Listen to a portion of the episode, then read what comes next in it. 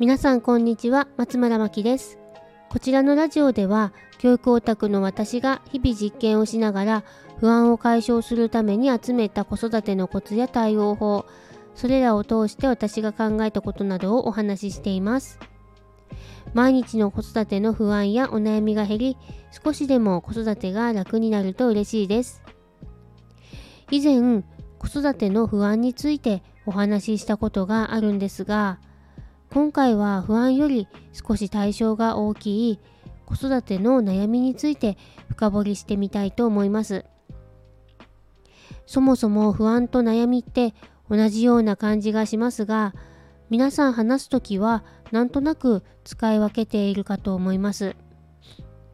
不安と悩みの違いについて少し調べてみたんですけど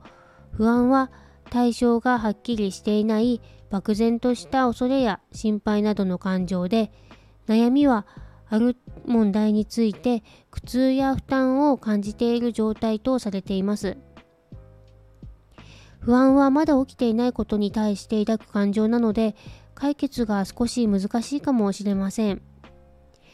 悩みは問題についての苦痛が取り除かれたらあれこれ考えることがなくなって解決した状態になるので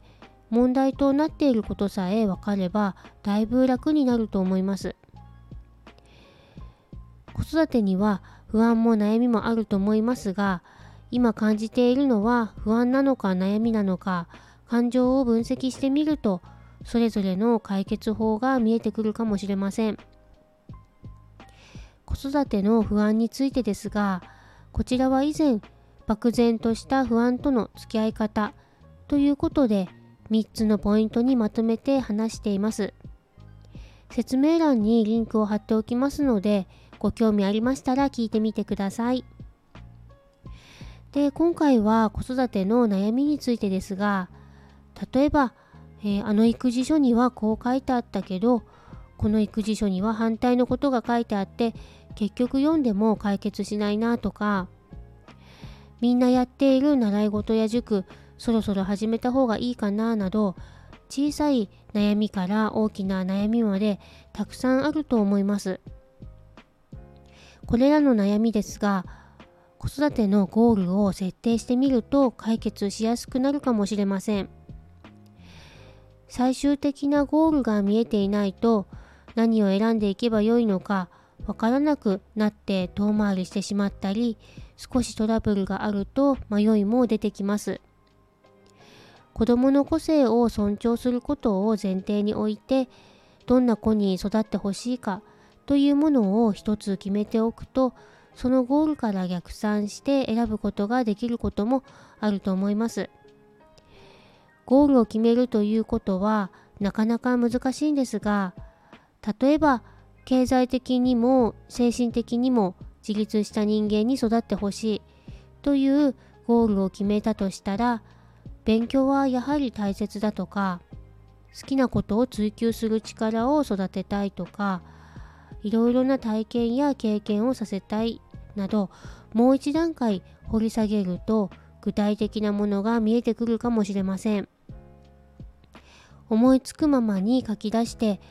その中からこれはこの子の将来に欠かせないことと思うものを残していくといいと思います。なのでゴールは抽象的なものでいいと思います。何か迷った時はゴールから具体的なことにたどり着くまでマインドマップのように分岐して答えを出していくイメージです。私もこれまで子育て系の講座に参加してゴールを設定するというようなワークをしたことがありますがどうもすっきりしたゴールを設定できませんでした。でも書き出してみると自分はこう考えているんだなということが客観的に見れて自分の中の軸が少しずつ見えてきました子育ての悩みを解決する一つとしてゴールを設定することぜひ試してみてください最後にご案内ですが3月の子育て講座の詳細が決まりまして今回は子どものタイプ別対応法というテーマで開催させていただきます。日時は今週の3月10日金曜日で午前10時からと夜の22時からになります。お子さんとママさんのそれぞれのタイプをチェックシートを使ってチェックしてその掛け合わせに合った対応の仕方をお伝えいたします。声かけしても子供に響かないことが多くてイライラしていた私ですが息子と自分のタイプを知ってから響かなかった謎が解けて子育てがとても楽になりましたタイプを知ると無駄な声かけやイライラが減ってお子さんとちょうどいい距離感を保つことができると思います。子育ての方針がどうも定まらない。子供がなかなか宿題に取り掛からない。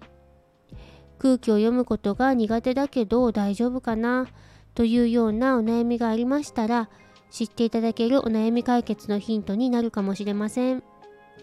ぜひこの機会にお子さんのタイプに合ったアプローチの仕方を知っていただいて今後の子育てに役立てていただけたら幸いです。えー、参加費1000円の一期一会の会になりますのでぜひお気軽に遊びに来てください。詳細は説明欄のリンクからご確認ください。それでは最後までお聴きいただきありがとうございます。松村真希でした。